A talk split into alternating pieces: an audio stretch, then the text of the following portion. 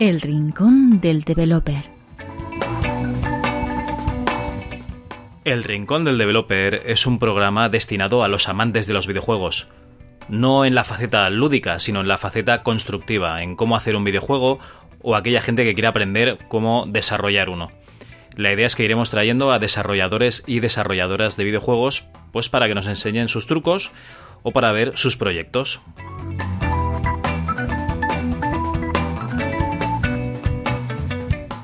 Esperamos que lo disfrutéis.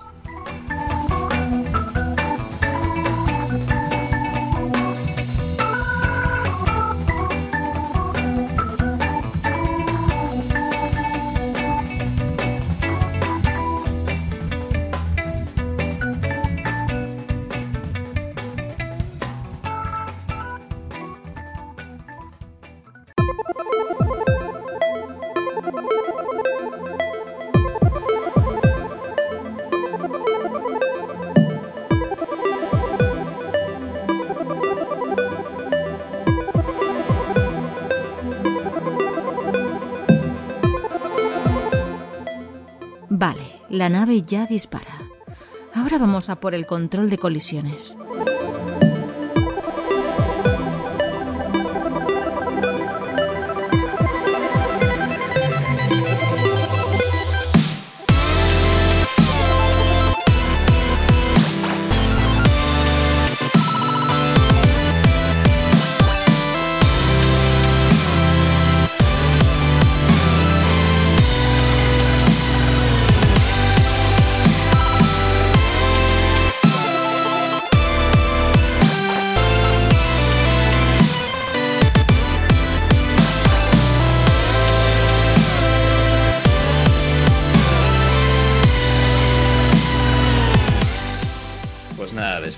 Pausa para publicidad, eh, volvemos, regresamos eh, con Jorge Rosado.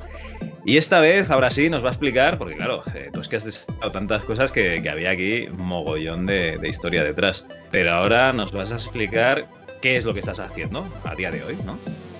Sí, bueno, pues los últimos cuatro años estoy trabajando en Barcelona. Yo soy de Madrid, pero hace cuatro años me vine para, para Barcelona y empecé a trabajar en, en Septolab, que es un estudio de desarrollo de juegos para móvil de origen ruso que, montó pues hace cuatro años y medio un estudio en Barcelona, pues, uniéndose a pues eso, a la tendencia que desde hace unos añitos atrás lleva Barcelona, ¿no? Atrayendo un montón de estudios de desarrollo, sobre todo móviles, pero también para, para consolas. Porque además estáis en la, en la zona de, de Poblenou, ¿no? Toda, la- toda Sí, esa zona de... Estamos en, creo que esa zona se llama Di- Distrito 22 o Eso. algo así, que es como pues una especie como de, de núcleo empresarial y, y bueno, en- nosotros estamos justo en el edificio de Media Pro y tenemos enfrente está Ubisoft Móvil. Detrás nuestro está el edificio de King. A un lado el edificio de Social Point. O sea que en, la torre en la, mm, en la Torre Akbar me parece que están las oficinas también de o de Voodoo o bueno, en fin. En la Torre Mafre está Square Enix, o sea que en, en Barcelona es una locura, hay mogollón de estudios, mogollón de estudios concentrados todos, casi todos en esa, en esa zona. Game Barcelona también está relativamente cerca, hay, hay muchísimos, muchísimos estudios. Por eso si, si muchísimo tiempo atrás casi toda la, la industria pequeña de desarrollo en España se concentraba un poquito más en, en Madrid, ahora han cambiado por completo las tornas y Barcelona es el referente, vamos. Por eso, pues, pues me tuve que venir aquí porque creo que es el sitio donde, donde hay que estar si realmente quieres desarrollar videojuegos. Al menos es donde más oportunidades vas a tener. Muy bien. Bueno, eh, Ceptolab, nos comentas que es una empresa de desarrollo para, para móviles. Pues ponnos un poco en antecedentes, así que ¿qué podemos conocer de, Sí, de esta pues- empresa? Pues toda la gente que, que nos escuche, si, si juega a móviles, que espero que, que haya muchos, pues imagino que seguro que conocen Ceptolab, tiene 10 años de, se, fundó hace 10 años, ya te digo, en, Moscú, por, un par de hermanos, los hermanos eh, Boinov, Semyon y Fim, mis jefes. Y, crearon el Cap de Rope, que es un juego que salió a los, a los inicios del iPhone, que a muchos les sonará, es una especie de como de gremlin verde que, come caramelos. Y el Cat de Rope es un juego de puzzles en el que tienes que cortar cuerdas y hacer que el caramelo que está en el puzzle se lo coma Omnom, que es el personajillo. Ese juego explotó, bueno, de hecho sigue siendo una IP bastante potente y, seguimos haciendo juegos de, de Omnom, hay series de dibujos animados en YouTube con millones de visitas, bueno, en fin, es, es la pues una de las IPs principales del estudio. Y, bueno, aparte de, aparte de Cat pues otro juego bastante potente también que hicieron allí en Moscú es el, King of Thieves, que sigue en activo. Porque bueno, como sabéis, los, juegos de móvil, sobre todo los juegos free to play, como son todos los que estamos haciendo nosotros, eh, nunca están terminados. Es decir, es, es una mentalidad pues que, quieras que no están casi siguiendo un poco más ahora también los juegos de PC y de consola, de juegos como servicio. Nunca están terminados, siempre estamos generando nuevo contenido y metiendo nuevas features, creando nuevos eventos en, lo que nosotros denominamos en nuestro sector live ops. O sea, el desarrollo para juegos de, de, móviles es muy distinto a cómo se desarrolla un juego para PC o consola, ¿no? Al menos no, no es la forma tradicional. Porque nosotros lo que hacemos son desarrollos muy, muy rápidos, de a lo mejor cuatro, cinco meses, a lo mejor incluso menos dos o tres meses. Y lo que hacemos es que creamos en ese tiempo la versión mínima de jugabilidad del juego con muy poquito contenido y la ponemos en, en alguna plataforma o en Android o en iOS. Y a eso lo llamamos soft launch. Es como un lanzamiento inicial. Y, solo lo sacamos en algunos territorios, no sale a escala global. A lo mejor sale en Canadá solamente. ¿Y es una prueba eso o qué? Es una prueba porque el, el desarrollo para móviles es súper iterativo porque tienes la ventaja de que puedes tener un mm, contacto muy muy cercano con el jugador y con volúmenes de jugadores bastante elevados, con miles de jugadores. Y con eso tienes eh, muchísimo feedback y, es lo que utilizas también como herramienta pues, para tomar decisiones y ver qué cosas de tu juego están funcionando, qué cosas no, ir ajustando cosas, añadiendo nuevas features, que por, por, eh, crear un símil para la gente de, de PC, pues puede ser un early access, ¿vale? Si en Steam tú tienes un early access y sabes, sacas un juego que, no está terminado, pero que sí que sirve para que la gente vea la propuesta de tu juego, hay juegos que están en Early Access años, ¿no? o que siguen en Early Access, ¿no? Yo qué sé, el Star Citizen, por decir algo, pues nunca está terminado, ¿no? Que ni siquiera es de Steam en Early Access, ¿no? Pues, pues para nosotros lo que llamamos soft launch es, es ese Early Access, que a lo mejor, pues ya te digo, sale en Canadá, Em, y podemos estar a lo mejor pues entre otros cuatro meses, un año, ahí depende, eh, en ese estado en el que solamente está sacando versiones y mejoras eh, en un territorio y estás mirando métricas, porque esa es otra de los, de los cambios que, que tiene el desarrollo para, para móvil que el desarrollo para PC consolas, ¿no?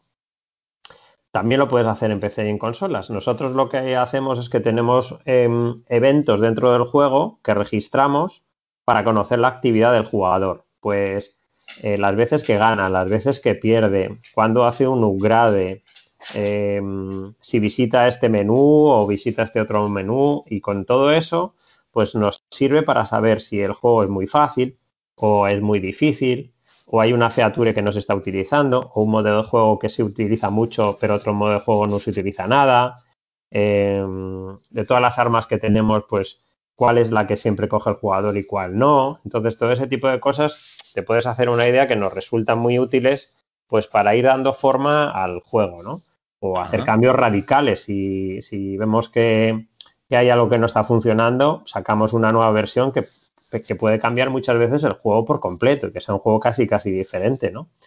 Entonces, eso es una ventaja, la flexibilidad y agilidad que te permite desarrollar para móviles con equipos no masivos, no somos 400 personas como un equipo de un Assassin's Creed, pues, pues hace que puedas hacer cambios sobre la marcha atendiendo a, a los gustos de alguna manera de los usuarios que ya están jugando tu juego en esos territorios en los que lo, en los que lo lanzamos. Y solo cuando ya hemos visto que, que el juego funciona bien, nosotros tenemos dos métricas importantes, que es la retención, que mide eh, si los jugadores vuelven a jugar al día siguiente o a los dos días o a los tres días o a la semana o al mes o a los dos meses de haber instalado el juego. Eso es lo que nosotros llamamos retención. Si, si nuestros jugadores instalan el juego y del 100% que se lo instalan, pues solo el 10% vuelve al día siguiente a jugar, pues eso lo consideramos un fracaso. Es un juego con una retención bajísima. Entonces, si, si no conseguimos mejorar esa retención, pues a lo mejor ese desarrollo se para, que es otra de las cosas que también a lo mejor habéis escuchado. Los desarrollos de móviles hay muchísimos juegos. De hecho, yo en los cuatro años, casi cinco que llevo en Lab, realmente solo he participado en un juego que esté en la calle, en, en Cats. El resto de juegos que, en los que está involucrado han visto el soft launch, pero no han conseguido métricas suficientemente buenas como para salir en global, ¿no? Que es como llamamos el lanzamiento cuando todo va bien, tu retención es fenomenal, monetizas, etcétera. Que monetizar es otro capítulo que quiero aprovechar. La plataforma que me das para hablar de ella, porque hay mucha, mucha debate. Mucho humo. Sí, hay mucho debate alrededor de la monetización. Ah, vale, vale. Y, y, y, solo cuando todo eso funciona es como cuando un juego sale de Early Access y ya es como lanzamiento oficial, pues nosotros lo llamamos Global Launch, que es cuando el juego ya está disponible en todos los países. Vale. Entonces, claro, las, la, la, escala de los juegos free to play es, es, una locura porque al ser gratuitos, pues eh, tienen un alcance brutal. O sea, el, el Cats... Eh, en el que estuve trabajando pues en la última parte del, del, desarrollo, pues al salir tardó muy poquito tiempo en tener 50 millones de descargas. Lo mismo ahora tiene 200 millones de descargas, que quiere decir que... Déjame hacer un, un, inciso. El sí. Catch, para el que no lo conozca, es un juego en el que, bueno, al menos uno de los que yo he visto, uh -huh. eh, que juega, han jugado mis hijos y yo juego con ellos, te montas un vehículo, lo que lo dirige un gato, Sí. Y ese vehículo se enfrenta contra otro vehículo de otro jugador que lo dirige otro gato. Y, y, bueno, el que está mejor, bueno, mejor construido y tal, y gana al otro, pues ese, digamos, ha ganado la, la fase. Yo no sé si, si, tienes más versiones el catch o es solo de, de esto de, digamos, sí, como una justa. Es, esa es la base, es tú tienes piezas, tienes ruedas, tienes armas, tienes chasis, construyes el, tu vehículo, tu máquina, de la forma que más te mola y la pruebas porque ni siquiera la conduces, no, no es un juego de, de, habilidad o de skill, es más un juego de cuál es el mejor diseño, es decir, mi diseño contra el tuyo. Está basado en, bueno, pues en programas de la tele que habréis visto, Battlebots creo que se llaman, ¿no? sí, gente que construye robots, que uno tiene un martillo, el otro tiene una sierra y van, se mueven solos y es a ver quién destroza al otro. Pues esa es la idea. Y bueno, pues bueno. eso surgió de nosotros cada dos meses hacemos jams internas en Zetolab. Muy bien. Que la llamamos Autonomy Days, que es dos o tres días, van dependiendo del formato, en el que mmm, la gente de Zetolab se junta en grupos que no, no, tienen por qué ser el equipo con el que tú trabajas día a día. Puede ser gente que es como, oye, hacemos un jueguillo juntos. Tienes una idea, la desarrollas un prototipo en dos o tres días y luego pues votamos eh, y la idea que tiene mejor pinta, que parece que a la gente le gusta más, pues se puede convertir en un proyecto que, que echa a andar, ¿no? Y el CAT fue una idea que surgió así, hicieron un prototipo, mis compis en Moscú, y, y, lo jugamos dentro de la empresa y parecía que estaba graciosete y fíjate a dónde ha llegado ahora, ¿no? Es la forma en la que generamos ideas y echamos prototipos a andar, ¿no? Todo parte casi de, de esas iniciativas que tenemos cada dos o tres meses, que son jams internas que utilizamos para generar ideas.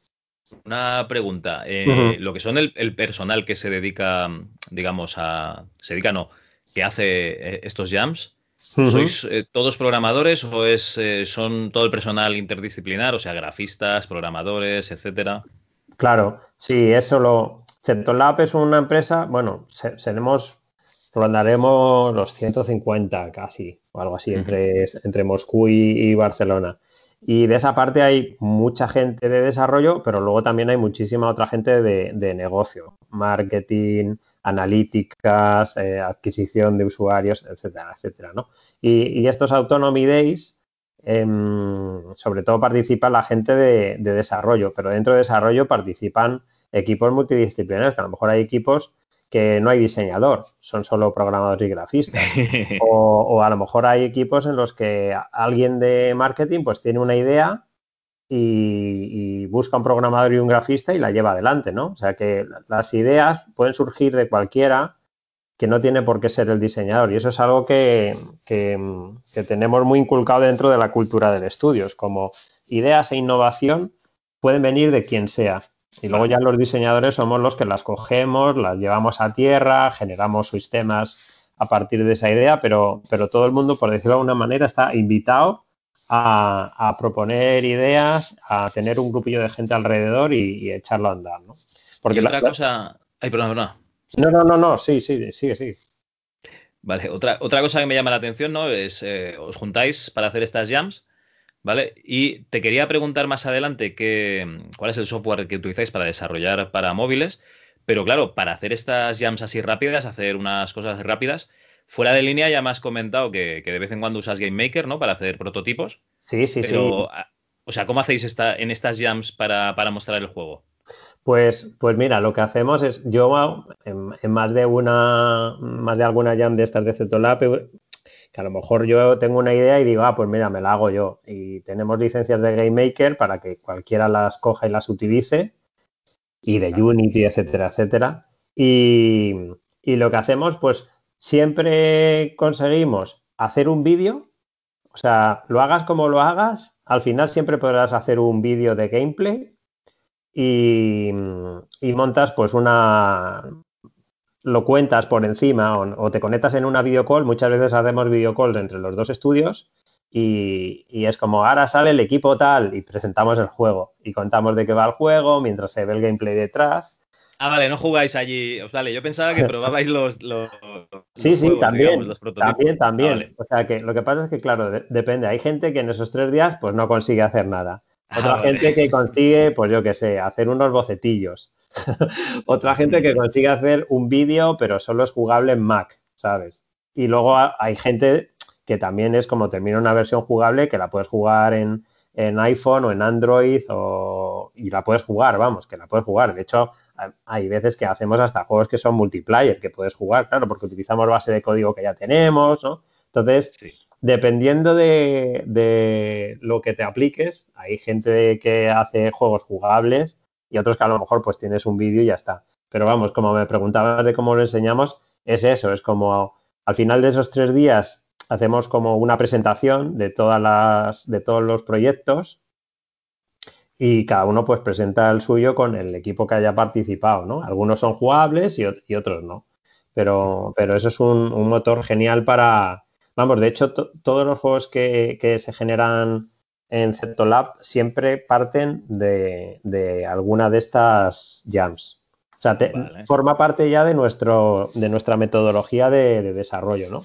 Es el brainstorming antes de hacer un juego, ¿no? Es eh, os reunís, hacéis estos prototipos y el que más mola, digamos. Claro. Bueno, luego, luego hay otra serie de. Es decir, por decirlo de alguna manera, ese es como el primer paso, es decir, la votación interna de alguna manera. Pero luego tenemos otra serie de, métodos para validar si esas ideas pues, tienen repercusión en el mercado, funcionan, etcétera, etcétera, antes de realmente decir, vale, pues empezamos la, ya no la producción, la preproducción del, desarrollo. O sea, lo que hacemos es, generamos de cientos de ideas, a lo mejor validamos, mm, yo qué sé, pues 10 Y de esas 10 vemos que hay dos que tienen potencial. Y esas dos son las que llegan a ser soft launch. ¿Vale? Y de esas dos, pues a lo mejor solo una eh, termina llegando a global. Para que te hagas una idea del, del, del cauce desde cientos de ideas que generamos, yo pues en estos cuatro años habré echado conceptos, pues ya te digo, cientos de conceptos. Sí. Y el resto de diseñadores, tres cuartos. Y, muchos de esos no, llegan a la. no llegan vivos a la orilla, ¿sabes? O sea que muchos pues no reciben votos o no llegan a hacerse el prototipo, ¿no? Vamos metiendo muchos filtros y siempre es una rueda que está en constante movimiento. Es decir, Setolab tiene varios desarrollos en marcha siempre, en producción, en distintas etapas pero nunca paramos de generar ideas, hacer prototipos, generar ideas, hacer prototipos. Y muchas veces tenemos ideas que están validadas, que podríamos echarlas a andar, pero que están en, espera porque no tenemos eh, gente suficiente como para llevarlas adelante. Pero cuando queda libre, ya tenemos una idea que sabemos que puede funcionar y la echamos a andar. Vale, vale eso está bien, ¿no? Porque claro, la rueda siempre tiene que girar, hay que, tiene que haber productos frescos en el mercado para que haya ingresos, ¿no? Porque si no, mal. Claro, y, sobre todo porque lo que está muy marcado, o sea, nosotros tenemos como, como una, como un, un, moto. Es como Zetolab se basa siempre en, hacer juegos que sean innovadores y que tengan calidad. O sea, que no nos sirve decir, ah, venga, pues, ¿qué juego está vendiendo este? Pues lo resquineamos o le metemos un clon. O siempre necesitamos tener ideas innovadoras que hayamos demostrado que además tengan mercado. Por eso hay muchos juegos que es como, el, de hecho el Catch cuando salió era como casi es un género en sí mismo, es decir, no había nada muy parecido. Cat the Rope, de nuevo, es otro ejemplo de súper original. De hecho, ahora que viene esta tendencia de hipercasuals, hay muchos juegos que han cogido el Cat the Rope y presentan la misma mecánica de puzzles cortando cuerdas, pero son juegos que siempre tienen algo que es como, no lo he visto antes. Tienen una mecánica muy original o algún giro que los hace muy, muy distintos a todo lo que hay. Hace pues ni siquiera un mes, el, último juego que ha salido que se llama Evo Pop, que está también en Global, pues también es un juego que si le echas un vistazo es como, ah, hostia, pues esto es súper, súper original, no he visto nada parecido, ¿no? Y para poder hacer eso, claro, siempre tenemos que tener ese, ese motor de, de ideas en marcha continuamente porque muchas, ya te digo, tiramos a la basura muchísimas porque no, son suficientemente sólidas.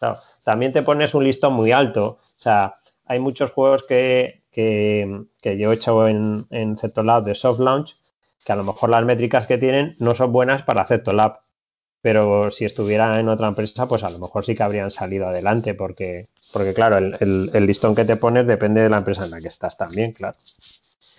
Sí, sí, que si tuvieses la empresa, si Ceptolab fuese la empresa A y tuvieses una empresa por debajo, seguramente esto se los pasarías a la otra empresa para que ellos claro, sí lo explotasen. Y dirían, vamos, de, fenomenal. Es decir, las, las métricas que buscamos nosotros son las que buscamos nosotros, pero otros estudios a lo mejor pues le siguen resultando rentables o beneficiosas, otras muy distintas. Pero este proceso de, de generar ideas y probarlas y cancelar proyectos, eh, es generalizado, es decir, Supercell, hay miles de artículos y de hecho hay muchos juegos de Supercell que no ven la luz porque no pasan de Softland y nunca llegan a Global. King, tres cuartos de lo mismo. Eh, desde la más grande a la más pequeña, eh, desarrollo para, móviles funcionan así. Porque además el, el público que juega free to play es muy, muy particular. Y puede ser gente que juega free to play en móvil y también juega triple A en consola. Pero el hecho de que, el hecho de que puedas instalarte algo gratis y no hayas hecho una inversión de ningún tipo, hace que sea muy, muy difícil captar la atención del, del jugador. De hecho, nosotros tenemos, es como tenemos cinco minutos para captar al jugador, no tenemos más. Porque si a los cinco minutos no le has convencido de, de que vuelva al día siguiente, probablemente lo que haga sea desinstalar e instalar otro juego, porque es gratis también. Sin embargo, si tú te compras un juego y te gastas 60 euros, pues aunque no te guste mucho al principio, vas a seguir dándole oportunidades. Bueno, a ver si mejora. Vas a poner un poco de tu parte para que te termine gustando, porque claro, dices, bueno, ya he soltado aquí la pasta. Y si te preguntan a uno que, o sea, no, no, me he gastado, yo qué sé, 70 euros en el juego. ¿Y qué tal? Está estupendo, claro. Fenomenal, fenomenal. Es una mierda. Claro, no vas a decir, esto es una mierda. Entonces, claro, es muy diferente cuando compras en consola o en PC. Pues claro, miras reviews, miras gameplay, tienes que estar muy convencido, o, o algún amigo ya lo tiene, de que realmente te va a gustar, porque estás haciendo una inversión importante. Pero, pero en, free to play que, no inviertes nada, es como, bueno, yo me instalo un juego, le doy ni cinco minutos, le doy dos minutos y si no me mola, paso al siguiente. Entonces, en la forma en la que se diseñan eh, y cómo se desarrollan, em, es completamente distinta y muchísimo más exigente. Es decir, a mí me cansa mucho esa, noción que, tenemos y yo creo que es extendida global, de que los juegos para móviles es como las ligas menores, como si fuera producto fácil de hacer. Para nada. Es que es tan extenso, es decir, el, el mercado de juegos en móviles es extensísimo. O sea, hay millones de títulos y hay desde las cosas más malas del mundo hasta, hasta cosas alucinantes hasta cosas alucinantes. No es solamente Candy Crush y ya está. O sea, hay muchísimos juegos para muchísimos tipos de jugadores, de muchísimos géneros y muchísimas experiencias. No solo free to play, hay juegos también premium que, que no tienen ningún sistema de monetización otro que el pagar el precio inicial y ya está. Y bueno, luego hay iniciativas como el Apple Arcade, que es una suscripción y tienes acceso a todos los juegos de Apple Arcade, que son juegos premium, no tienen ni monetización con vídeos, ni monetización con micropagos. O sea, es, es, es una plataforma eh, de juegos que no tienen nada que envidiar en cuanto a entretenimiento a cualquier otra, ¿no? Bueno, es el modelo que buscan de tener suscripción para tener ahí el dinero fresco cada mes este tipo de, plataformas. Claro, sí, o sea, a lo que voy es que siempre está esa sensación de, porque mucha gente me lo ha dicho, es como, ala, ¿y cómo que te has ido a desarrollar para, para móviles? Como si fuera aquí en plan de, madre mía, has caído en lo, es como el, como el jugador que estaba en la Premier y se fue a, a Dubai ya aquí en, en, el ocaso, ¿sabes? es como, no, no, para, para, un diseñador, a mí realmente... Eres Xavi Hernández. Claro, claro, para mí, como diseñador, primero que, son equipos muy pequeños y tienen mucha capacidad de decisión sobre cómo es el juego, sobre todo en Sector Lab, porque el diseñador es una figura muy, muy importante. Que, si fuera un diseñador dentro de un equipo de 40 diseñadores, pues al final a lo mejor me tocaba una pequeña parte y mi capacidad de, influencia dentro del producto sería mínima, ¿no? Pero desarrollando en, equipos tan pequeños como los nuestros, donde lo más normal es que solo haya un diseñador, dos a lo, a lo máximo, pues entonces tienes todo el control sobre, sobre cómo es el juego y hacia dónde va, ¿no? Entonces, eso, claro, eso es bastante. Es, es, es. Está muy bien, pero luego a la vez tiene muchísima responsabilidad, claro. Bueno, pero una cosa, vosotros tenéis el, pleno control en el desarrollo de, de los juegos. Pero al ser juegos free to play en los que tienes que poner un elemento de monetización, ese elemento de monetización es muy psicológico. Yo me imagino que ahí tenéis algún departamento que os va diciendo, pues ahora tenéis que hacer, yo que sé, que cada día regaláis esto y si el jugador necesita más, ¿vale? Su, dosis, ¿no? Entonces tiene que valer esto otro, tiene que haber monedas de juego y monedas reales y todo esto. Me imagino que eso no. A ver, vosotros desarrolláis al final el concepto de juego, habilidad y tal. Pero otro es más que desarrollo. ¿Cómo enganchar a, un jugador o cómo hacer que un jugador os dé dinero por jugar a un juego que en principio era gratuito? Claro, ahí, es a lo que ahí es a donde quería yo llegar, a la monetización. La monetización es un tema que podríamos estar hablando 10 horas, igual. Pues no, ya, no, ya no tenemos. pero, pero seré muy, seré muy, muy breve. Hay distintas maneras de afrontarla, como todo en este mundo, y hay ah, formas muy agresivas de monetizar que realmente van a, pues eso, a, podría decir incluso a, a, ser casi como un scam para el jugador. O sea, hay juegos que camuflan un botón de play cuando realmente lo que está haciendo es intentando eh, venderte una suscripción. Em, prácticas que no son éticas en absoluto. Y, claro, esa es la parte casi más visible siempre. Em, cuando se habla de la monetización, siempre se ve casi el lado del demonio, ¿no? Los, los, las, las loot boxes, eh, los niños que se dejan millones, que arruinan a sus padres, eh, pero eso es una parte que no voy a negar que no existe, porque existe, pero que son prácticas agresivas y no especialmente éticas, que sí que deberían estar reguladas de alguna manera. Y de hecho la, tienda se autorregula, es decir, nosotros no podemos hacer lo que queramos porque aunque la certificación no es tan, tan severa como en otras plataformas, sí que existe, ¿no? En, Apple y en Google para publicar algo, pues puedes estar rechazado y que no te pongan el juego en el mercado, ¿no? Pero la forma de monetizar, digamos que es un poco el lejano oeste y puedes hacer ciertas cosas en la forma en la que presentas los interfaces, en la forma en la que diseñas la tienda. Como tú has dicho, hay muchísimo, también, de hecho, hay muchos psicólogos trabajando en, estudios de, desarrollo, pero no solo para móviles, que, que realmente Em, son realmente útiles a la hora de presentar interfaces que son fáciles de entender para el jugador, que, son em, ligeros a la hora de, de, la energía mental que necesitas para descifrar cómo funcionan las cosas, pero claro, también pueden utilizarse para de qué manera presento un ítem para que o una oferta para que el jugador clique en esa oferta, ¿no? O sea, que en todo este tipo de, prácticas que estamos hablando hay el lado bueno y el lado malo. Yo, por suerte, la verdad es que estoy bastante em, orgulloso de la forma en la que monetizamos los juegos en Lab, porque son juegos que ofrecen la experiencia completa, sin necesidad de que pagues nada, y que monetizan de una manera especialmente no agresiva. Es decir, que depende del jugador pues lo rápido que quiera progresar o si ofrecemos ítems exclusivos no son realmente necesarios para, llegar a donde quieras llegar como jugador, pero claro, eh, también hay que tener en cuenta que estamos dando el juego gratis, ¿no?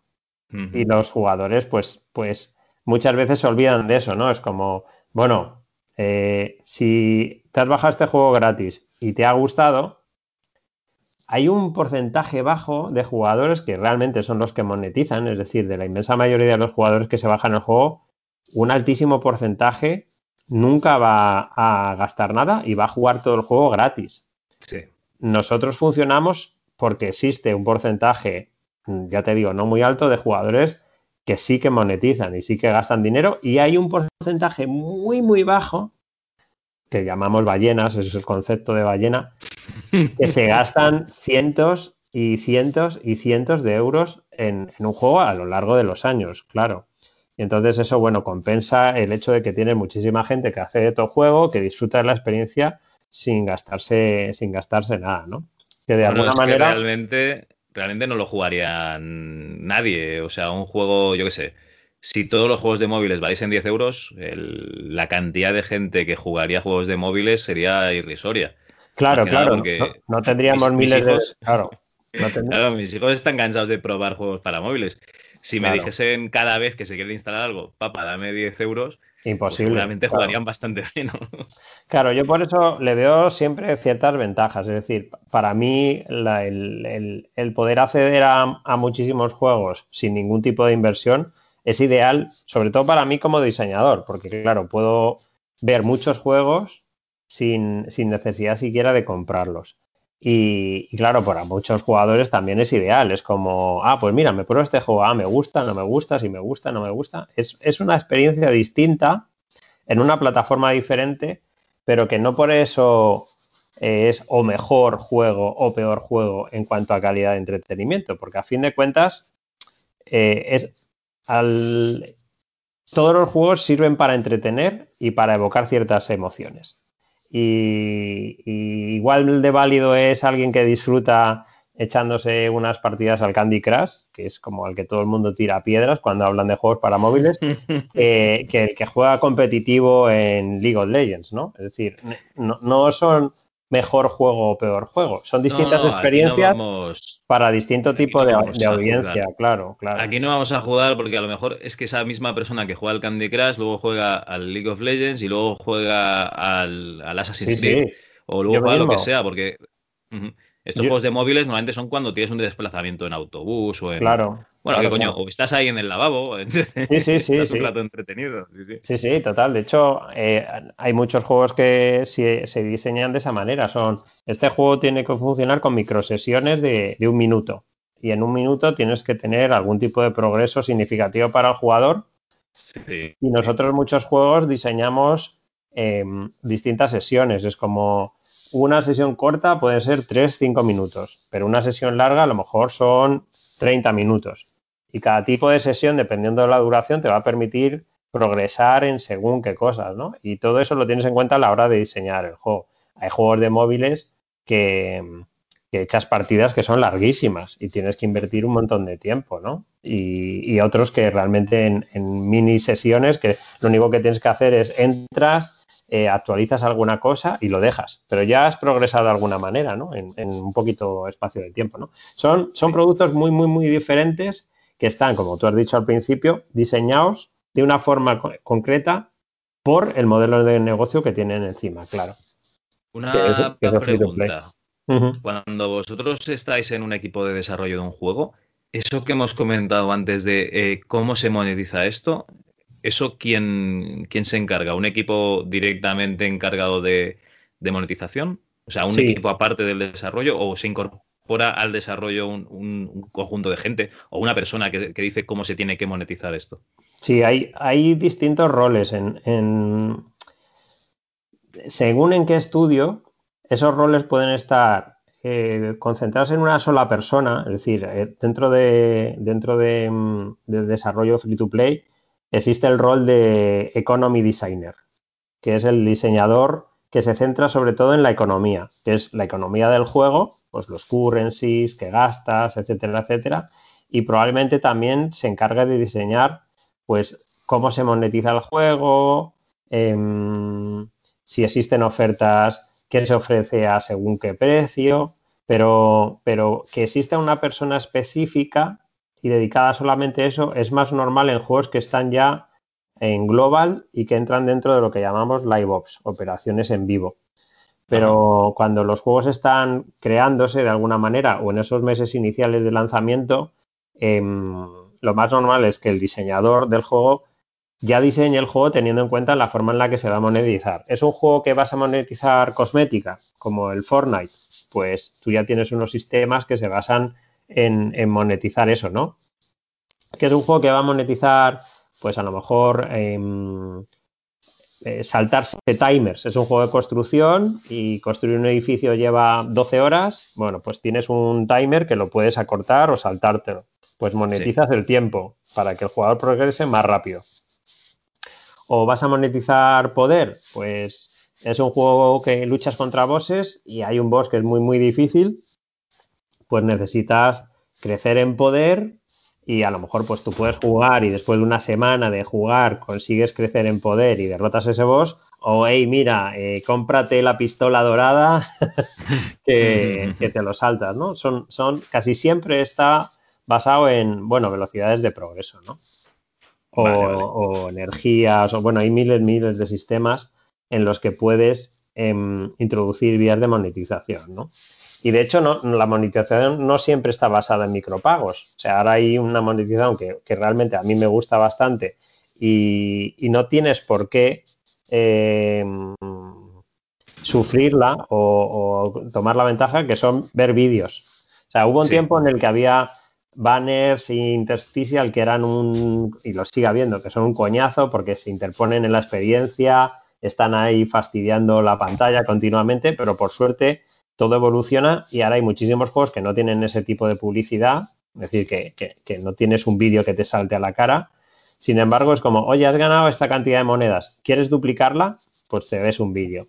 Tú puedes duplicarla o no. Es decir, el vídeo está ahí, se te ofrece, te da algo a cambio, pero no tienes por qué accederlo. Es decir, que esas son las distintas formas de, monetizar, de forma agresiva o no. Agresivo es te lanzo un vídeo a la cara sin avisar y no agresiva es, hey, ¿quieres doblar las recompensas viendo un vídeo de 20, 30 segundos? Y es decisión del jugador hacerlo o no. Y ni siquiera supone un gasto de, dinero real, ¿no? De alguna manera. Entonces hay, hay, muchísimas formas de, monetizar y las que sobre todo aparecen en, artículos y en prensa son probablemente las más uh, diabólicas. Agresivas. Las más diabólicas. vale, vale, vale. Pero sí, volviendo a tu pregunta, sí, hay gente especializada o con más experiencia en, ese tipo de cosas, en sistemas de economía, en, cómo hacer ofertas más atractivas o no. Y luego, de hecho, eh, ya te digo con lo que te decía de métricas que traqueamos, hacemos también muchas test A-B, que un test A-B es eh, una parte de jugadores, em, yo qué sé, tienen este modo de juego y otra parte de jugadores tienen este modo de juego más difícil. Y entonces tenemos dos grupos de jugadores y vemos si hay más jugadores que siguen jugando siendo el juego más fácil o siendo el juego más difícil. Y entonces te da una idea de cómo de fácil o difícil tendría que ser tu juego, ¿no? Pues lo mismo lo puedes aplicar desde el icono. Es como, Em, ¿Qué llama más la atención? ¿El icono azul o el icono rojo? Ah, pues el rojo funciona más. Ah, pues elegimos el rojo, ¿no? Son herramientas para tomar decisiones. Y lo mismo en las ofertas. Si estamos vendiendo, yo qué sé, un, arma exclusiva o un vehículo exclusivo o un ítem cosmético, un gorro exclusivo, em, ¿qué precio tiene que tener? Eh, un euro, cinco euros, diez euros, ¿no? Pues tú haces pruebas y entonces ves más o menos cómo responde la gente, ¿no? A, infinidad de cosas. Mm, que, para mí es una herramienta muy interesante el hecho de tener acceso a ese tipo de información que modela a tus jugadores, pero, pero no siempre tienes que basarte ciegamente en los datos, porque muchas veces eso no te lleva a, a mejorar. Siempre tienes que tener la intuición por encima y utilizar los datos como una herramienta para tomar la decisión, pero no que sea el dato el que te dice, ah, tenemos que ir por aquí, ¿no? Entonces hay otro tipo de roles que es analista. Hay muchísimos roles en la industria de desarrollo de móvil que no, no tienen contrapartida en desarrollo para PC o consola. Sí, bueno, porque el modelo de negocio es, diferente directamente. es, diferente. Y poco a poco eh, van a ir moviéndose a desarrollo de PC y consola, ya te digo. O sea, igual que el Early Access existe, eh, probablemente muchos de los juegos que están en PC y en consola también traqueen em, actividad de los usuarios para que vayas pues mejorando ¿no? el, el, contenido, que a fin de cuentas es lo que es lo que haces. Sí, sí, sí. Bueno, eh, nos has explicado un poco cómo hacéis estos prototipos, pero eh, en el desarrollo de juegos para móviles, ¿qué es lo que necesita alguien para, desarrollar este tipo de juegos? O sea, ¿qué, herramientas utilizáis? Nosotros eh, ahora casi, casi, casi todo lo que hacemos es bajo Unity. O sea que programamos y, generamos contenido utilizando Unity. Mm, tenía un motor propio, que de hecho algunos desarrollos todavía siguen utilizándolo, que es un motor propio de, de Lab, que tenemos una parte del estudio que está pues desarrollándolo y manteniéndolo y demás, pero estamos moviéndonos poco a poco desde el motor de Lab a Unity. Y, bueno, eh, los artistas, casi casi todos los juegos de Lab siguen siendo 2D y utilizamos, bueno, pues Photoshop, After Effects, cuando hacemos cosas 3D usamos Blender, Spine para animar, o sea, múltiples herramientas por la parte de, arte, pero sobre todo Photoshop.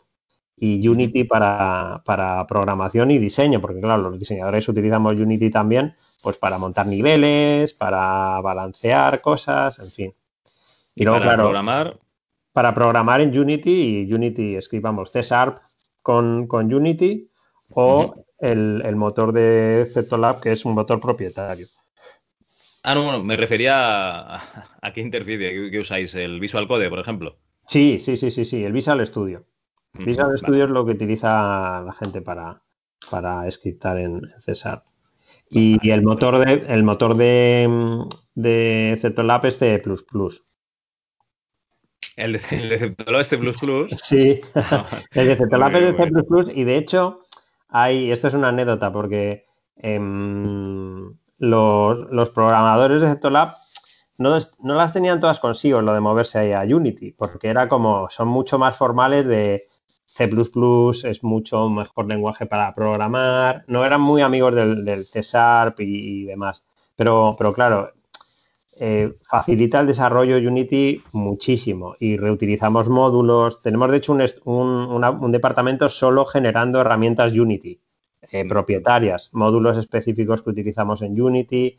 Mm, y claro, eso hace que no tengamos que reinventar la rueda una y otra vez, ¿no? Porque cuando utilizábamos el motor propietario era como cada vez que empezábamos un proyecto nuevo, teníamos que hacer un nuevo editor porque no utilizamos los editores del anterior juego y era como volver otra vez a empezar una y otra vez, ¿no? Entonces, con Unity nos permite pues reutilizar muchísimas más cosas, son modulares, un entorno visual mucho más potente y luego, claro, a la hora de, de también captar talento, es más fácil incorporar a, alguien que ya tiene experiencia previa en Unity que a alguien que tengas que enseñarle un motor propietario que, que habrá muchas cosas en común, pero otras muy distintas, ¿no? Entonces, em, facilita muchísimo el desarrollo, el, trabajar con Unity o con Unreal, lo mismo. Nosotros hemos optado por Unity porque está más extendido en móviles, además, y porque no necesitamos tanto músculo visual, claro, en, en móviles, de momento. Bueno, y me has dicho para, desarrollo, para, dibujado, digamos, pero para, sonido, normalmente el apartado sonoro, ¿quién, quién lo hace? Pues todo lo, todo lo hacemos, eh, no tenemos músico interno y todos son estudios de outsourcing. Nosotros encargamos músicas y efectos de sonido a, estudios externos que, que hacen las músicas y todos los efectos de sonido en nuestros juegos. Entonces, no te sé decir exactamente qué es lo que utilizamos, porque ya te digo que en, en Piro Studios, por ejemplo, sí que había un, departamento para hacer músicas y sonidos, pero en Centralab nunca lo ha habido.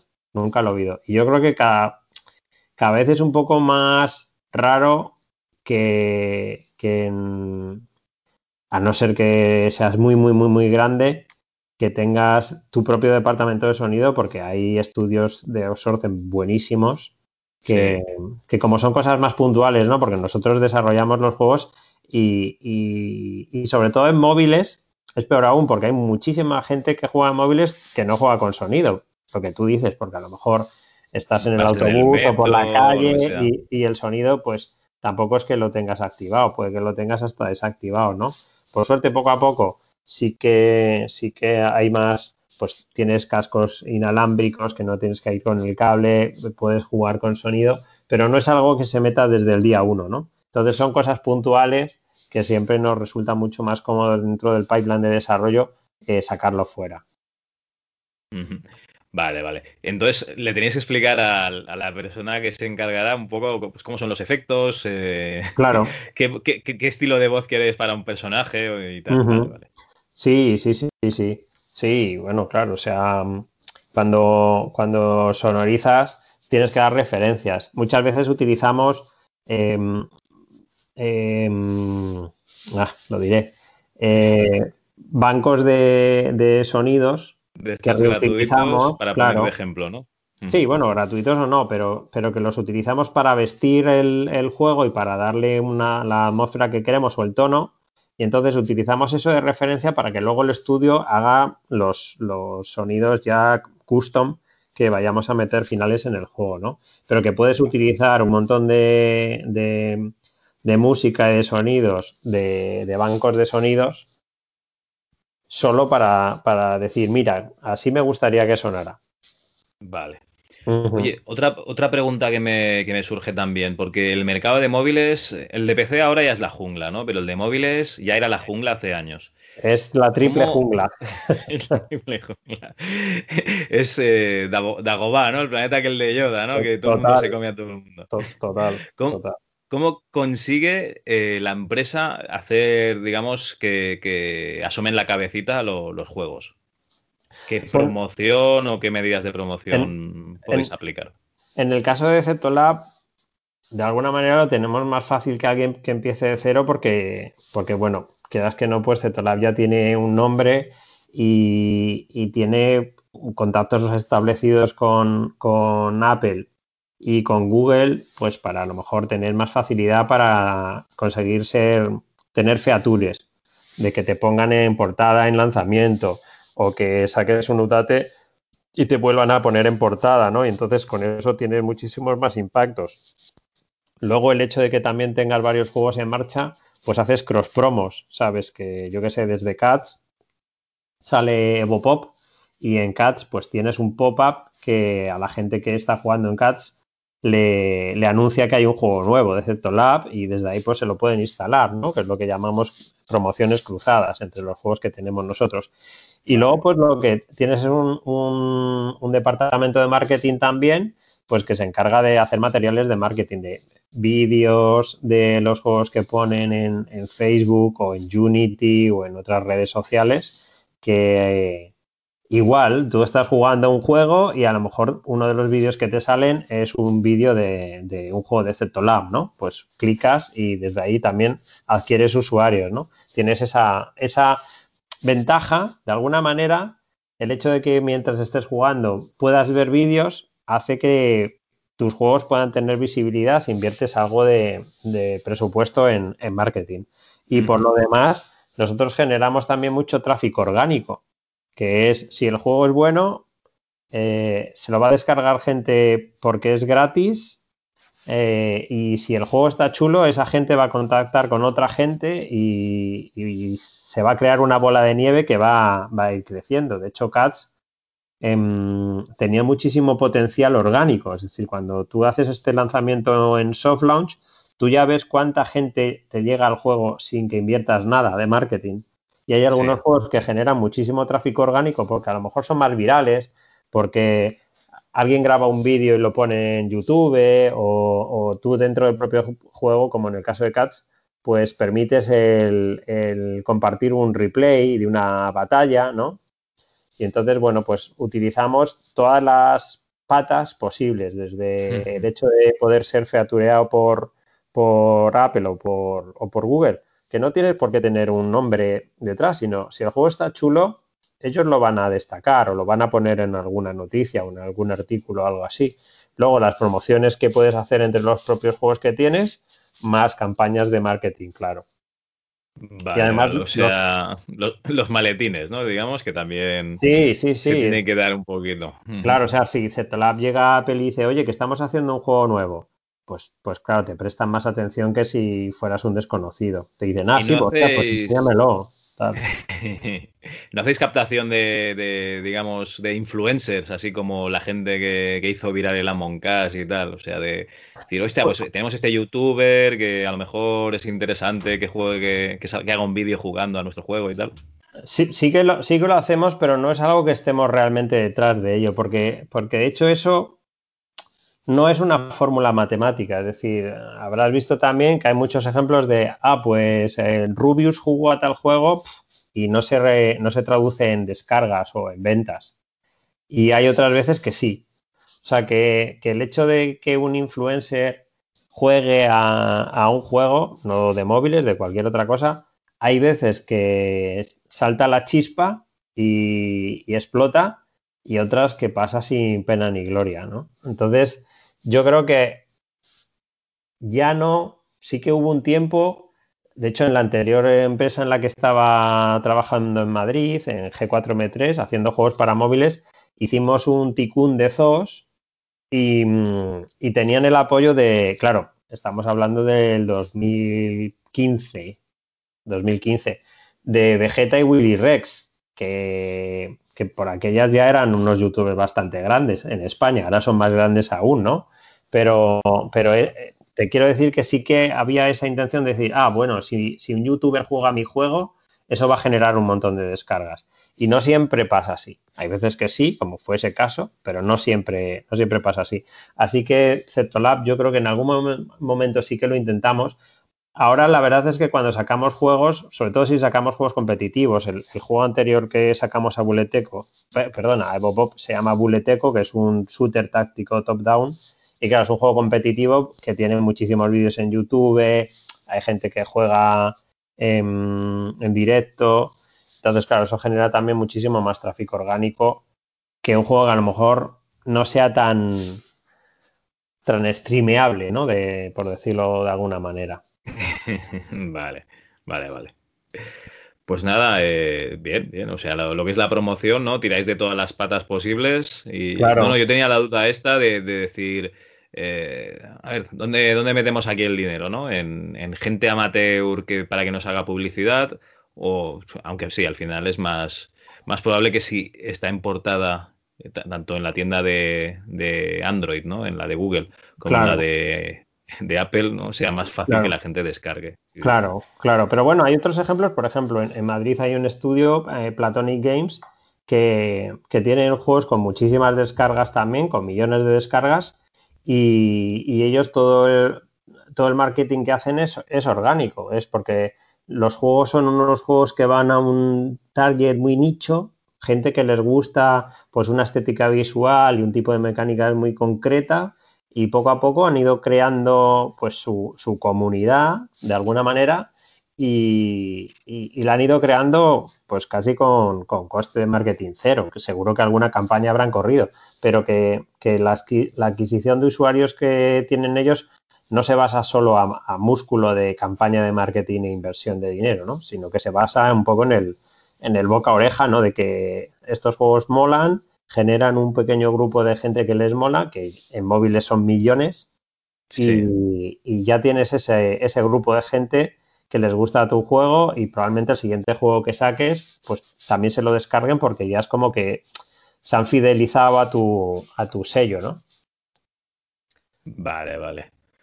Pues oye, eh, yo tengo una duda, ¿vale? Porque estuve el año pasado, por ejemplo, en un centro de FP, de formación profesional, Que hacíamos grado medio de informática y grado superior de, de programación, ¿vale? De aplicaciones, lo que se llama el DAM, Desarrollo de Aplicaciones Multiplataforma, Ajá. que básicamente programan en, en- se suele programar en Java, eh, casi todo. Bueno, hay veces que se pasan a Python y tal, pero la pregunta que tengo yo, ¿eh? Eh, vosotros en Ceptolab de vez en cuando abrís, eh, digamos, puestos de trabajo y qué perfiles buscáis y qué aptitudes, no actitudes, eh, sino qué aptitudes buscáis en, en- en esta gente, ¿no? Que pasa a formar parte de la empresa. Pues en, en Ceptolab, aunque no, aunque casi siempre, casi siempre, no te voy a mentir, en Ceptolab casi todas los, los- las posiciones que tenemos abiertas siempre suele ser gente que tiene que tener ya experiencia previa. Es decir, que Vale. es, es raro que abramos posiciones junior, aunque sí que las abrimos a veces, pero no es lo común. Es decir, que lo más normal es que veas que estamos siempre buscando o desarrolladores o, o artistas o diseñadores con perfiles, aunque no los llamemos senior, pero, pero gente que ya tenga experiencia en la industria, que hayan sacado un juego y que, y que ya entren y sepan de lo que están hablando. Porque son, son, somos, ya te digo, somos equipos muy, muy pequeños. Y entonces, con equipos tan pequeños, necesitas que la poca gente que tenga el equipo tenga bastante talento. Que todos decirlo. aporten valor, ¿no? Claro, que, que tengan bastante talento y además en ciclos de desarrollo tan rápidos no hay un periodo de adaptación larguísimo. O sea, que, que no es como, bueno, entro y dentro de seis meses, pues ya aprenderá. Es como entras y en el día uno, o sea, yo, mi, mi primer día en Zetolab era como eh, en una semana tienes que tener 10 conceptos presentados. Y de esos 10 conceptos, eh, uno va a ser un prototipo. O sea, que, que es gente que tiene que ya estar en marcha. Ahora bien, ahora bien, sí que, sí que tenemos, de hecho tenemos em, perfiles que no llaman, bueno, los podemos llamar juniors, ¿vale? Pero es gente que ha terminado máster de desarrollo Ajá. y entran como, en este caso, diseñadores de, de live ops, de juegos que ya están en marcha, que dentro de lo que cabe es más sencillo, Porque ya está, digamos, todo el concepto claro, depurado. Ujú. sin ser sencillo, ojo, eh, que no creo que me oigan, pero si me oyen, no, no quiere decir que lo que hagan ellos sea sencillo de hacer, para nada. Lo que pasa es que, claro, es más, es más sencillo operar un juego que ya está en marcha que, que arrancar un juego de cero, que es como, empezamos un, desde generar la idea hasta llevarlo a soft launch. Eso requiere otro tipo de, conocimientos y de expertise y, te enfrentas a, un trabajo con distintas presiones, es completamente diferente, ¿no? Entonces, cuando buscamos a alguien para, para arrancar juegos desde cero, tiene que ser alguien que ya tenga experiencia previa. Vale, pero, pero Sí, perdona, perdona. Sí, pero, pero hay otros estudios como por ejemplo King y me parece que Ubisoft también, que tienen programas de internship eh, montados, o sea, que, tienen programas que funcionan probablemente ya con, algún tipo de acuerdos con, universidades eh, en los que meten a grupos de gente, pero a lo mejor 15, 20, y les forman de alguna manera, ¿no? No sé exactamente si trabajan en proyectos alternativos o, entran a formar parte de alguno de los proyectos que están en marcha y con la vocación de que terminen quedándose dentro. Y, hasta donde yo sé, Kim seguro, 100%, y me parece que Ubisoft también. Nosotros no lo tenemos de forma formal, pero sí que en el último año estamos, eh, pues, sobre todo en el perfil de, diseñador de LiveOps, metiendo gente que viene de máster. Vale, pero de máster de desarrollo de videojuegos, o sea, ya tienen la carrera de informática o de desarrollo y luego se sacan un máster de desarrollo. Exacto, que no tienen experiencia profesional previa, es decir, que el primer estudio donde han trabajado de forma profesional es Cetolab, pero que tienen ya ciertos conocimientos. Porque un ingeniero informático tal cual, así al uso, no, no lo cogería. Y sería alguien con el máster de desarrollo de videojuegos. A ver, es que tampoco buscamos título. O sea, que te quiero decir que si. si... Bueno, pero para hacer este máster sí que necesitas una carrera, ¿no? Claro, pero que si nosotros abrimos un puesto de. Eh, imagínate, de desarrollador Unity. Y, y, llega alguien que, que tiene unos cuantos juegos que se ha hecho que a lo mejor están en Itch.io o, que nos ha presentado unas Jam que ni siquiera están publicados, pero que el tío tiene conocimientos Unity demostrables y además, porque ya no solo lo que sepas técnicamente, sino que pues, pues ha formado parte de un desarrollo de un juego, aunque sea amateur y lo ha terminado, bueno, en fin, que... Que, lleva el portafolio. Claro, claro, que, tiene un portafolio que, que, puede estar más chulo o menos chulo pues es un candidato que probablemente sí que le hagamos una entrevista. Vale, o sea, el máster, el ejemplo del máster sería, eh, no tengo nada publicado, pero me he sacado del máster, con lo cual he hecho una carrera y además me he especializado en videojuegos. Y probablemente tengas el proyecto, probablemente en el máster hayas terminado con un juego hecho, porque, porque todos los másters siempre están orientados a, salir casi con un juego hecho con, con más gente del máster, ¿no? Lo importante es el portfolio, es decir, para todo para todo. Más que el título, es como si, tuvieras un título, pero no tuvieras em, el juego que hayas estado haciendo, mm, tendrías un poco más difícil entrar que alguien que a lo mejor no tenga el título, pero sí que tenga portfolio a la hora de elegir. Vale, y en el caso de un chaval mm, que haga un ciclo de grado superior de, informática, ¿no? Y él en su casa, en sus ratos libres, eh, haya hecho tres o cuatro juegos en Unity y os los lleve para, enseñarlos o los tenga publicados, como comentas, en Itch.io.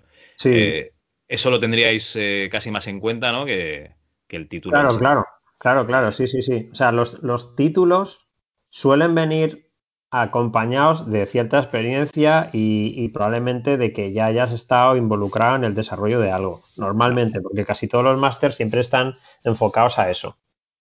Pero, pero no, a lo que voy es que no nos interesa el título en sí, sino, sino lo, que has aprendido mientras. Y si eso que has aprendido lo has aprendido en tu casa, nos vale también. es decir, que, no, que realmente no es como, ay, vaya, tienes un portfolio muy chulo, pero no tienes un papel aquí colgado de la pared. Entonces, nada, mala suerte. Es como, no, no, no. Felipe VI no te ha firmado el, el Exacto, oh, exacto. Exacto. Lo que pasa es que como hay muchas titulaciones ya especializadas y la gente que tiene inquietud por desarrollar videojuegos probablemente terminen en una o en otra, siempre tendrán algún tipo de formación académica especializada y normalmente han, estado haciendo algún proyecto dentro de esa formación, ¿no? Es lo que suele pasar, es lo que suele pasar. Vale, vale, perfecto. No, y la otra pregunta era si, si introducíais, ¿no? Teníais gente haciendo las prácticas allí, pero por lo que me comentas, al ser equipos tan pequeños no, claro, y compensa. Es, y es complicado. Y es cierto que, que, hay pocos, hay, hay, pocos, o no tantos como nos gustaría, eh, puntos de entrada a la industria. Hmm. No hay, es decir, porque hay muchos estudios como nosotros, ya te digo que te, pongo el, caso, que de, casi el 95% de las posiciones que buscamos no son puestos de, entrada, no son puestos junior. Vale. Por, eso, claro, hay otros estudios que sí que los tienen y, hay otras formas de, arrancar. Pues, por ejemplo, en QA es, una, es un departamento buenísimo para, para introducirse en la industria, aunque quiera ser artista. O sea, yo solo digo siempre a todos mis alumnos, es como QA, que es, son departamentos que tienen muchísima rotación, que, mm, que, que no que viene a ser, viene a ser testeo. Tester, testeos. O sea, no te lo digo, a lo mejor alguien no, no sabe lo que es. Pues, y como no eh, tenemos a David en el capítulo de hoy, que es el que suele hacer estas pausas para explicar las cosas, pues. Pues, pues tester. tester es un punto de entrada buenísimo. O community manager. Es decir, aunque yo quiera ser programador o diseñador o, artista, em, es, importante eh, entrar. Si no puedes entrar de lo tuyo, tampoco... pero, claro, hay que tener cuidado porque yo también veo currículums de gente que es como soy de todo y eso no es bueno tampoco. Es decir, lo que no puedes tener en el LinkedIn es soy diseñador, artista y programador y es como, vaya, es como... Eres Juan Palomo, ¿no? Claro, eso puede serlo con 20 años, pero, pero ya con 25 o 30, como sigo viendo en muchos casos, ya tienes que intentar haber, eh, haberte especializado en algo para que tu portfolio sea en concreto de una cosa, porque si no eh, nunca serás mejor en algo en concreto, ¿no? Pero ya te digo, puntos de entrada de alguien que termine un máster o algo así, eh, testers son departamentos con muchísima rotación que puedes conocer por dentro cómo funciona un estudio y adquirir un montón de conocimientos interesantes y luego incluso desde dentro de yo he visto muchísima gente, a ver, por ejemplo, en Piro Studios, muchísima gente que entró de tester han terminado siendo diseñadores en estudios grandísimos y entraron como tester, claro. Y de ahí saltaron a diseño o a programación o a arte. Vale, eh, comentas lo de que eh, les comentas a tus alumnos y tal, que esto es una parte que nos hemos saltado porque tú estuviste de ah, profesor de, bueno, de diseño de videojuegos en la, en la UTAD, ¿no? Perdón, en la, en la Complutense de, Madrid. En la Complutense de Madrid y en la UTAD, sí. Y en la UTAD. Y, claro, esto no, lo hemos comentado, ¿no? Pero, pero tú también has hecho de, docente. Sí, sí, sí, sí. No a tiempo completo, sí, pero, pero de, digamos de profesor invitado. profesor invitado.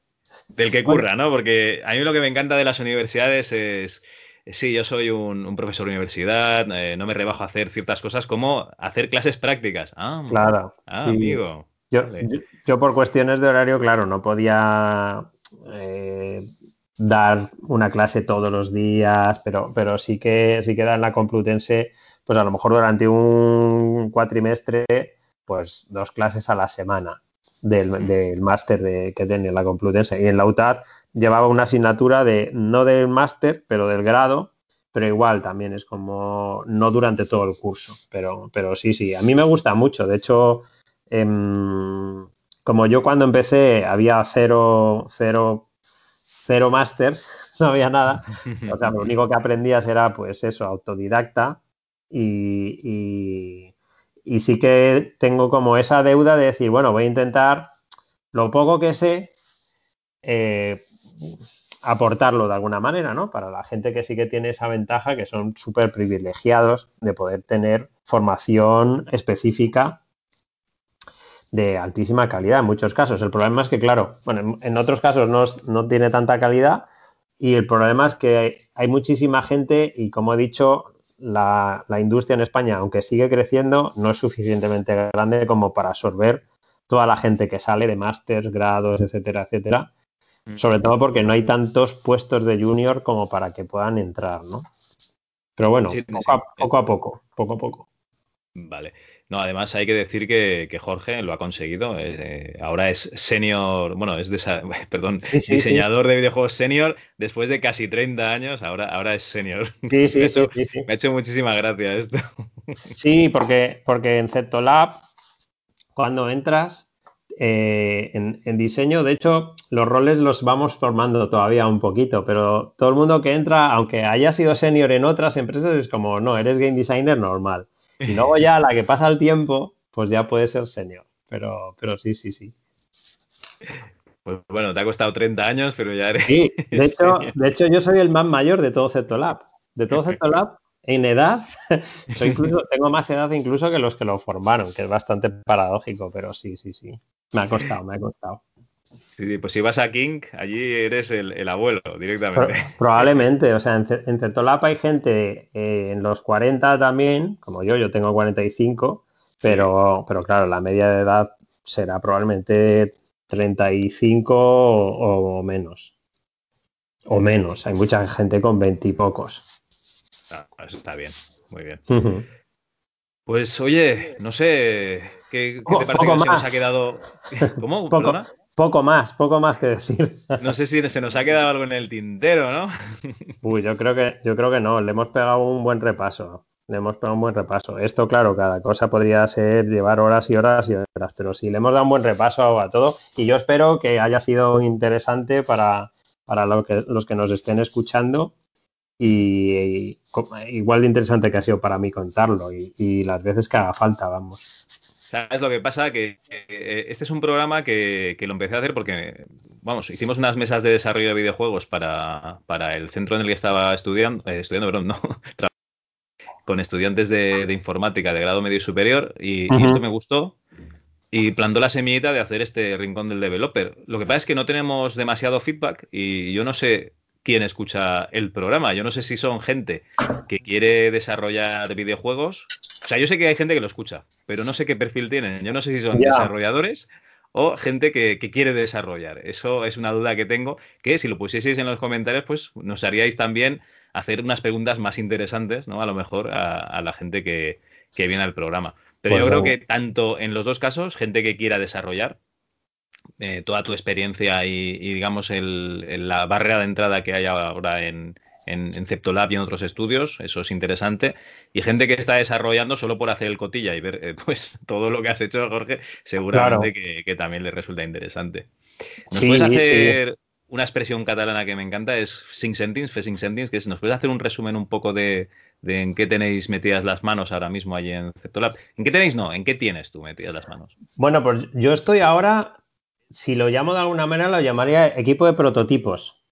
Que, mm, que muchos estudios tienen un, equipo de gente que solo está generando prototipos, como lo que hemos hablado antes. Yo estoy en una continua game jam, por decirlo de, alguna manera, ¿no? Que es, em, después de estar en varios proyectos largos, eh, para mí es como me paso el equipo de prototipos, como para refrescarme creativamente de alguna forma, ¿no? Entonces estoy con un equipo muy pequeñito, que somos tres, por decirlo de alguna manera, programador, como una banda, programador, grafista y yo, y, estamos generando prototipos pues cada semana, dos semanas. Y, y, bueno, pues eso, son prototipos que alimentan ese motor creativo en los que vamos validando, algunos funcionan mejor, otros funcionan peor y los que funcionan guay, pues quedan ahí para cuando haya un equipo libre los eche para adelante, ¿no? Eso es lo que llevo haciendo los últimos dos meses en, en Lab. No, claro, porque cada juego tiene su ciclo de vida. Eh, hay juegos que funcionaban, luego dejan de funcionar y hay que ir alimentando esas stores con otros juegos, claro que sí. Claro, claro. Nosotros tenemos juegos muy, muy longevos. King of Thieves sigue teniendo bastante audiencia, pero, pero yo, yo creo que cumplió siete años hace este año. Y Cats eh, salió en el 2017 y sigue operándose. Por ejemplo, hemos sacado uno nuevo global hace un mes y otro hace seis, que irán tomando el relevo, ¿no? Entonces siempre, siempre tenemos juegos que están en distintos estados de desarrollo, algunos listos para global, otros como yo haciendo prototipos, distintos estados de desarrollo. Muy bien, perfecto. Bueno, pues hay unas preguntas últimas ya para liberarte ¿no? de, esta, de esta tortura en la que tenemos este quinto grado que tenemos sometido, ¿vale? Eh, una muy fácil es, eh, dinos un par de juegos que hayas jugado últimamente y que consideres que vale la pena. Pues mira, últimamente he jugado, empecé al Return of the Obra Dinn, que lo tenía pendiente en plan de este juego me lo tengo que pillar en alguna que es una, pasada, está súper, súper chulo, del, de Lucas Pop, del creador del Papers, Please. Y en Switch eh, nos pillamos en Zetolab el Mario All Stars, porque aunque no te lo creas, como yo, solo he tenido en Nintendo la Nintendo DS, no he tenido ni la GameCube, ni la Wii, ni la NES, ni la Super NES. Pues yo no, había, no había jugado ni al Mario Sunshine ni al Mario Galaxy y me los estoy viciando ahora. Así que ese en consola y el Return of the Obra en PC. No, está muy bien que saquen estos recopilatorios porque la gente dice, es que vuelven a vender el Mario. Sí, pero es que busca un, Mario Sunshine de GameCube que te tienes que comprar la GameCube, que te costará una pasta. Claro, tienes que comprar el Mario Sunshine, que ese está, ese, está eh, especulado, ¿no? Lo siguiente. Claro. No, o, como, o gente como yo que, no los ha jugado. Que es como, ah, pues mira, me lo estoy jugando ahora. Sí, sí, muy chulo, por cierto. Muy bien. Otra pregunta es, eh, en el fondo de escritorio de tu ordenador, ahora mismo, si tú, eh, estamos hablando en Skype, si tú minimizas Skype, que dinos algo a particular que sea tuyo que tengas ahí en el, en el escritorio. De fondo de escritorio, pues mira, tengo vídeos de los prototipos que estoy haciendo y de fondo de escritorio tengo una imagen de, Fran Fraseta, de un ilustrador de fantasía, que, soy ídolo, soy fan total. Y, y unos dibujos espectaculares. ¿Qué tienes? ¿El Death, ¿El Death Dealer? No, no, me lo he cambiado hace poco y me he puesto de, la, de los, bocetos que hizo para la peli de Fire and Ice, que es una peli de animación, también yo creo que de los 80. Y, seguro, que de los 80 porque de los 70 no me suena. Sí, debe ser de principios de los 80. De la época de la peli de Heavy Metal también, por esas. Y, y lo cambié hace poco. Lo cambié hace poco, pero me gusta mucho, sí, sí. Muy bien. Y ya por último, eh, ¿a quién te gustaría que entrevistásemos por aquí, que pasase por aquí por el rincón del developer? ¿A quién le aplicarías esta tortura? Pues yo ya, te lo dije el otro día. Yo, yo traería a Javier Arevalo, a Jare. Porque nos conocemos de. Somos de la, de la misma quinta. Bueno, Javi es un poquito más mayor que yo, todo se ha dicho. Pero podemos decir que somos de la misma quinta y, hemos compartido batallas desde hace muchísimo tiempo en Noria Works, en Tiro Studios, en fin. Y es uno de los grandes, uno de los grandes. Muy bien, pues nada, te tendré que pedir eh, los datos de contacto fuera de micro, ¿no? Para, poder hablar con él, a ver si le apetece pasarse por Digamos, si yo he estado echando historias, Javi puede estar contando tres veces más que yo, vamos. pues entonces igual no lo invitamos, porque... Después de podcasting Sí, sí. ¿Cuántas, semanas llevamos grabando esto? Pues en un, yo creo que esta es la tercera ya. sí, bueno, bueno. Tiempo, tiempo. Tiempo, tiempo. Tres, ¿no? Creo. Entre el MS2 Club y, el Rincón de Doper, un mes, llevamos. Un mes, por lo menos, sí, sí. O más. Pues ese, si, tengo que nominar, nomino a, a Javi. Perfecto. Oye, pues ha sido un placer tenerte aquí. Muchísimas gracias, Jorge, por, todo. Y, esperemos que, nada, que sigas eh, en Ceptolab sacando muchos diseños chulos y que podamos jugarlos todos. Muchas gracias a vosotros por traerme y nada, un saludo a los que nos escuchen y eso, a seguir haciendo juegos. eso. Hasta luego. Hasta luego.